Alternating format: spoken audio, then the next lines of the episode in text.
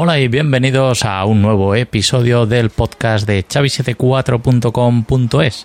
Hoy estamos a domingo 21 de agosto de 2022 y bueno, eh, he estado estos días batallando con una configuración un poco extraña, ¿vale? Pero que funciona, porque hay veces que, bueno, hay gente que quiere tener el fijo todavía funcionando y, bueno, ya que es un servicio que dan las operadoras, en este caso Justel, eh, pues bueno, el problema es que en medio ahí estaba un Lightbox y este router, pues bueno, es una castaña, primero porque está muy capado y segundo porque cuando pones reglas de firewall para servidores y tal, de vez en tanto se queda colgado y no responde y no redirige ese puerto hacia eh, hacia el destino que le toque, un PC, un NAS, lo que sea, y no redirige ese tráfico. Entonces es un problema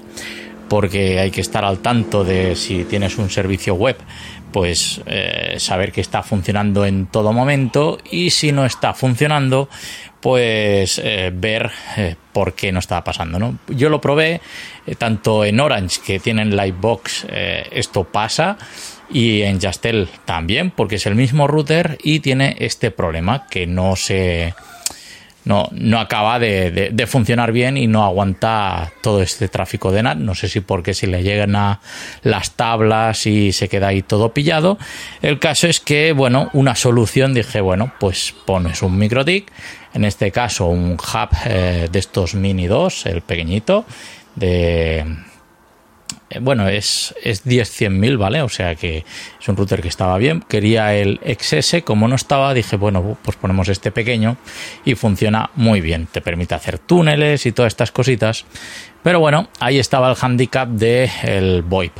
Como Justel, dar el tema de datos SIP, pues está complicado.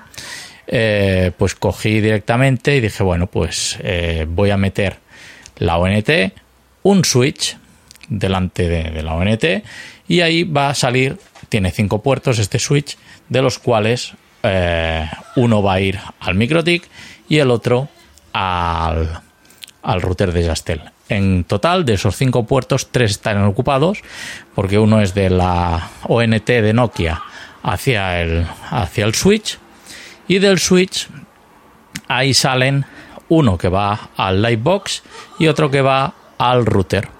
¿Vale? ¿Esto qué hace? Que pasa la VLAN 20, eso sí, el, switch que pongáis que soporte VLAN, si no deja de funcionar muchas cosas. Eh, he probado varios switches y este, el TP-Link eh, SG105E, funciona porque pasa VLANs y lo que quiera pasar ahí transparentemente. Entonces se lo traga. El router este de Lightbox eh, le he quitado el DHCP, el Wi-Fi, o sea, simplemente es un ATA. Se conecta y el teléfono y nada más. No hay ni VLANs ni historias.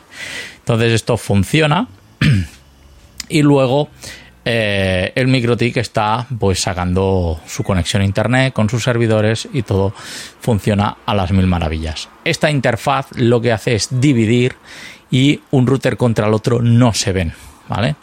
Entonces, si alguien tenía pensado en montarse, no sé, un Asterix y sacar los datos SIP, pues eh, a día de hoy, por lo menos yo no lo he conseguido, pero si alguien lo consigue, eh, este router Lightbox el 6 eh, que no tiene ONT pues tiene este problema que no, no sabemos sacar los datos SIP y no podemos hacer otra cosa.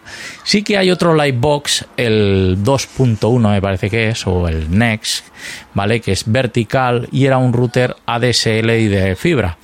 Este router hacía y hace, porque tengo yo uno y lo estoy probando con Orange, eh, permite tener, es una centralita, ¿vale? Entonces te deja configurar softphones y hasta 8 extensiones y puedes hacer llamadas a través de los softphones genéricos, incluso con una aplicación de eh, propia de Orange que ya no está en la Play Store porque era insegura. El propio router también es bastante inseguro, pero si no es para navegar, si es solo para teléfono, pues bueno, ahí que va la cosa y ahí está. Entonces, eh, esta solución que he dicho del switch entre medio de, o sea, la ONT switch y routers, en plural, eh, funciona para si queremos conservar la telefonía fija. Lo ideal sería tenerlo todo en uno, pero hay otra configuración que estoy batallando y es que un puerto del MikroTik eh, tenga unas IPs especiales, ¿vale? Para que sea diferente de la, de la propia red principal, sea separado, lo que entonces no verá que viene de otro router. Y entonces eh, ese puerto, eh, yo lo estoy configurando con el puerto 4 porque el 5 lo estoy utilizando para una antena CAP de Wi-Fi, porque el XS no tiene Wi-Fi y tienes que tener una antena externa. Entonces eh, yo cogí y en el 4 configuré un DHCP de otro rango distinto, hecho un bridge diferente para que vaya por el 4 y a su vez ese bridge eh, a través del puerto 1 que es donde llega la ONT pues pueda llegar el tráfico y pasar a, dar servicio a este router. Bueno, esto lo he conseguido a medias, o sea, sí que he dado servicio a internet al router porque he visto que tenía internet en verde, la luz, o sea que le llega internet bien y la telefonía pues no acaba de funcionar. Yo creo que es que porque va por la VLAN 832 que es la nativa de Orange y yo voy por Neva que es la VLAN 20. Así que eh, veremos a ver si lo soluciono estos días que tengo un poco de vacaciones y veremos a ver si va todo esto. Y bueno, eh, como sabéis, eh, yo encantado estoy de, los MikroTik, sobre todo por la cuando nos vamos de vacaciones, el poder tener un MikroTik, en este caso el Map Lite, este tan pequeñito, que lo pongo con una batería y repito la, el wifi de la, del móvil. ¿Vale? Entonces tiene conectividad, pum, se conecta al portátil y en cuanto yo conecto el portátil con cable a ese router, estoy accediendo a mi red a través de unos túneles WireGuard eh, sobre, sobre IP. ¿vale? Entonces, ¿qué hace? Me da un rango de la red de Barcelona y eh, directamente estoy eh, en local, sin abrir ningún puerto ni nada, directamente conectado a mis dispositivos. Que quiero acceder al NAS, pongo la IP privada, pum, y ya está.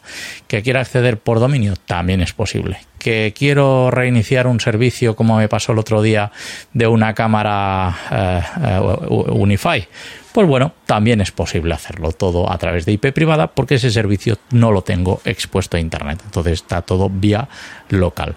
Y es una de las formas de eh, poder acceder a, digamos, a capa 2 y capa 3 a estos servicios. Y luego, pues esta semana también he configurado eh, Catchman, que no es más que para los routers que no tienen Wi-Fi, poder gestionar eh, lo que son antenas eh, Wi-Fi de MikroTik dentro de un solo router y si tenemos varias antenas las unificamos en un solo sitio.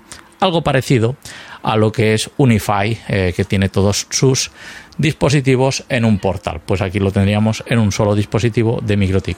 Aunque también está el MikroTik, eh, el DUDE, que es la centralización de todos los eh, dispositivos MikroTik. Entonces es un portal que tú vas metiendo ahí y eso para routers bastante grandes, no el XS, sino que de estos que pues tienen mayor capacidad de disco y tal, o virtualizados como los CHR de MikroTik, que esto hablaremos en otro capítulo, porque veremos para qué nos puede servir tener un PC eh, funcionando como router en MikroTik. Ya os contaré.